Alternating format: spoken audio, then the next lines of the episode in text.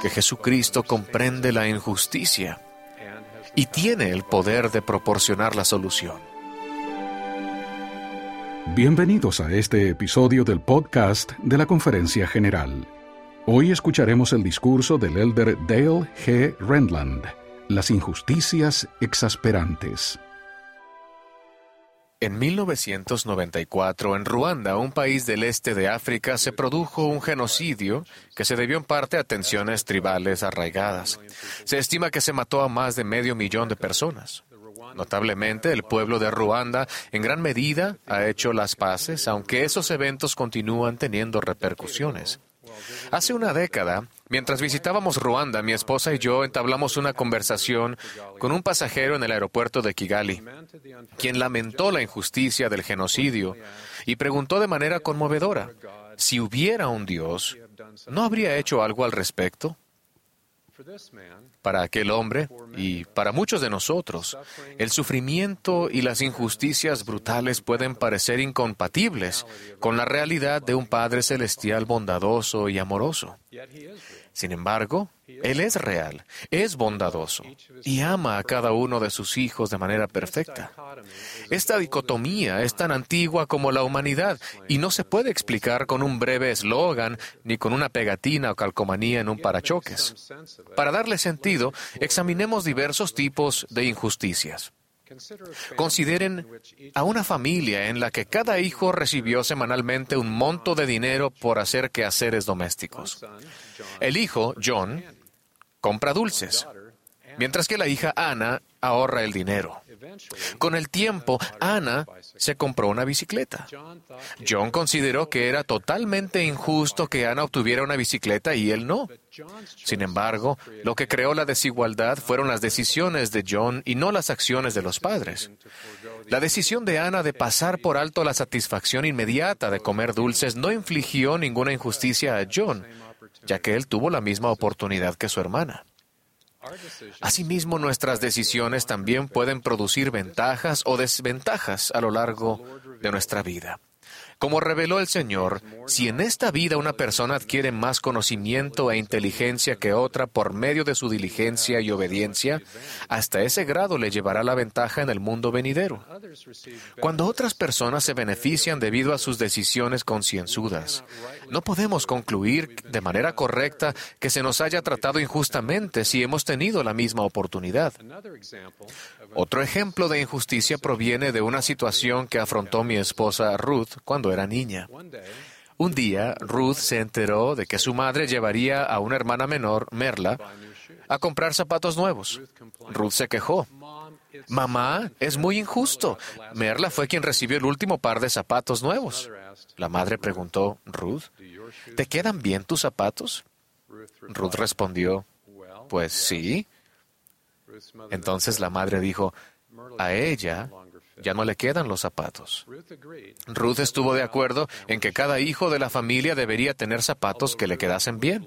Aunque a Ruth le hubiera gustado tener nuevos zapatos, su percepción de que la trataban injustamente se disipó cuando vio las circunstancias desde el punto de vista de su madre. Algunas injusticias no se pueden explicar. Las injusticias inexplicables son exasperantes. Hay injusticias que provienen de vivir con un cuerpo que es imperfecto, que está lesionado o enfermo. La vida terrenal por naturaleza es injusta. Algunas personas nacen en la abundancia, otras no. Algunas tienen padres amorosos, otras no. Algunas viven muchos años, otras pocos, etcétera, etcétera, etcétera. Algunas personas cometen errores perjudiciales incluso cuando intentan hacer el bien. Algunas otras optan por no mitigar las injusticias cuando podrían hacerlo. Lamentablemente, algunas personas utilizan el albedrío que Dios les ha dado para herir a otros cuando no deberían hacerlo.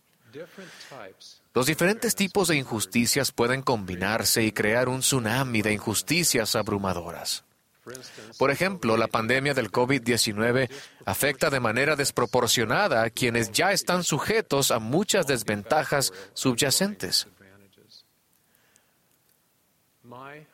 Compadezco a quienes afrontan tal injusticia.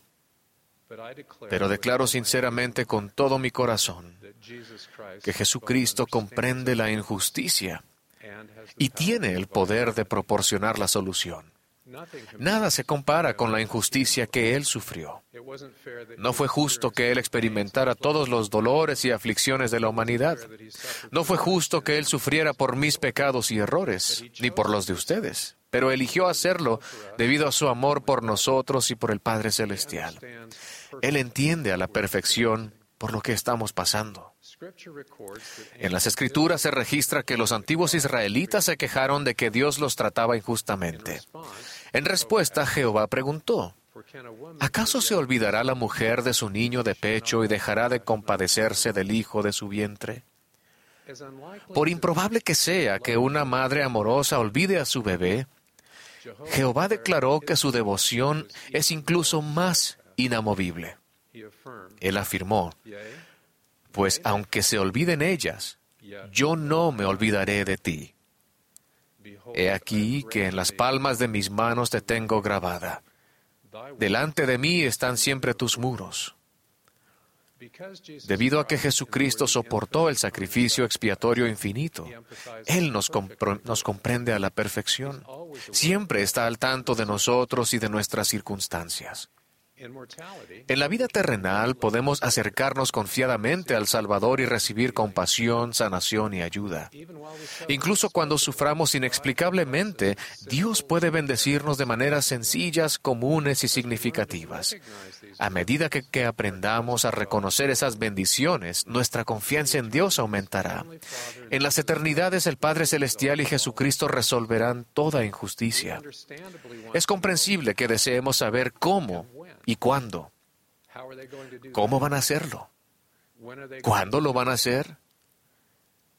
Que yo sepa, ellos no han revelado cómo ni cuándo. Lo que sí sé es que lo harán. En situaciones injustas, una de nuestras tareas es confiar en que todo lo que es injusto en la vida se puede remediar por medio de la expiación de Jesucristo. Jesucristo venció al mundo y absorbió toda injusticia. Gracias a Él podemos tener paz en este mundo y ser de buen ánimo. Si se lo permitimos, Jesucristo consagrará las injusticias para nuestro provecho no solo nos consolará y restaurará lo que se haya perdido, Él utilizará las injusticias para nuestro beneficio. En cuanto al cómo y al cuándo, debemos reconocer y aceptar, como lo hizo Alma, nada importa, pues Dios sabe todas estas cosas y bástame saber que tal es el caso. Podemos tratar de guardar nuestras preguntas sobre cómo y cuándo para más adelante y centrarnos en cultivar la fe en Jesucristo, en que Él tiene el poder de rectificar las cosas y en que anhela hacerlo. El que insistamos en saber cómo o cuándo es en vano y al fin y al cabo implica ser miope. Al cultivar la fe en Jesucristo también deberíamos esforzarnos por llegar a ser como Él. Entonces nos acercamos a los demás con compasión e intentamos mitigar las injusticias que encontremos. Podemos intentar rectificar las cosas dentro de nuestra esfera de influencia. De hecho, el Salvador indicó que debemos estar anhelosamente consagrados a una causa buena y hacer muchas cosas de nuestra propia voluntad y efectuar mucha justicia. Alguien que ha estado anhelosamente consagrado a combatir la injusticia es el abogado Brian Stevenson. Su estudio jurídico en los Estados Unidos se dedica a defender a quienes se ha acusado injustamente, a poner fin a castigos excesivos y a proteger los derechos humanos básicos. Hace unos años, el señor Stevenson defendió a un hombre que había sido falsamente acusado de asesinato y condenado a muerte.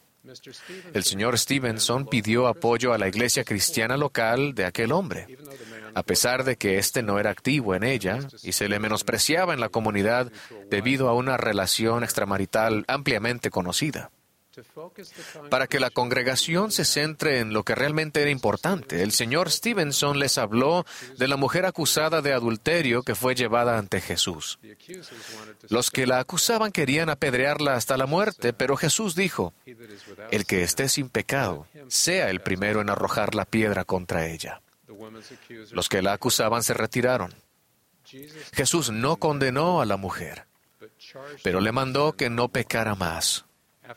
Luego de relatar ese episodio, el señor Stevenson señaló que la arrogancia moral, el temor y la ira han hecho que incluso los cristianos arrojen piedras a las personas que tropiezan. Luego dijo, no podemos limitarnos a tan solo mirar mientras sucede, e instó a los presentes a ser quienes atrapan las piedras.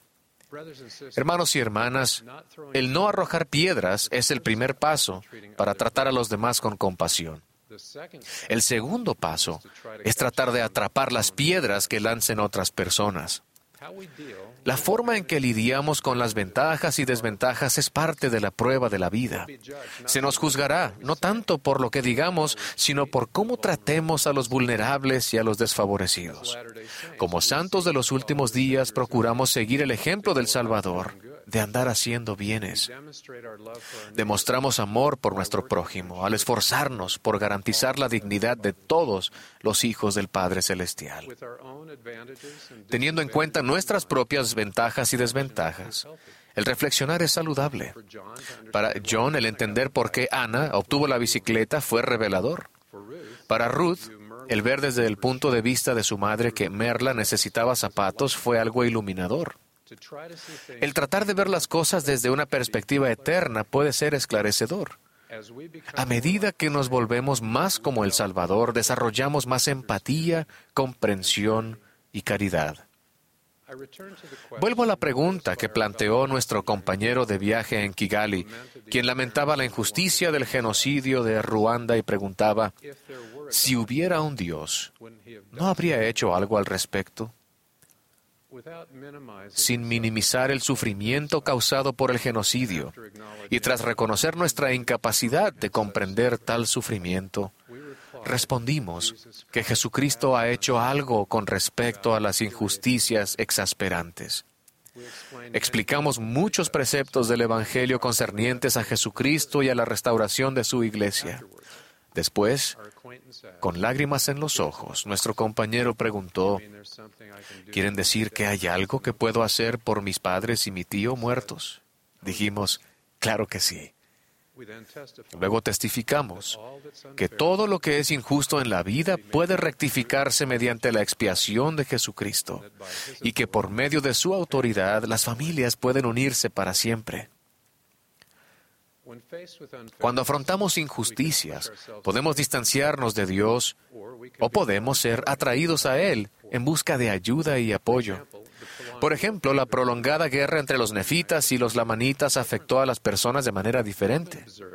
Mormón observó que muchos se habían vuelto insensibles, mientras otros se ablandaron a causa de sus aflicciones, al grado de que se humillaron delante de Dios.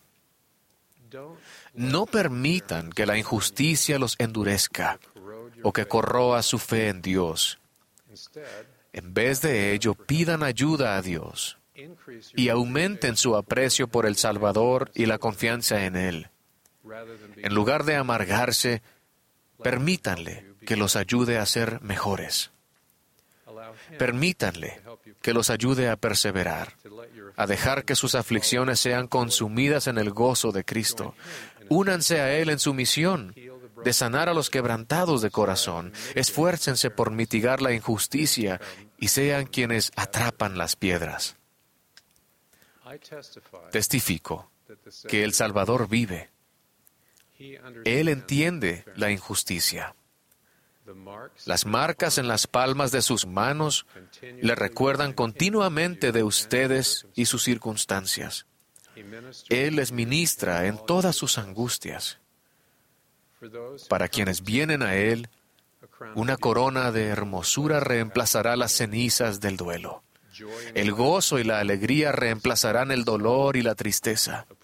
El agradecimiento y el regocijo reemplazarán el desánimo y la desesperación.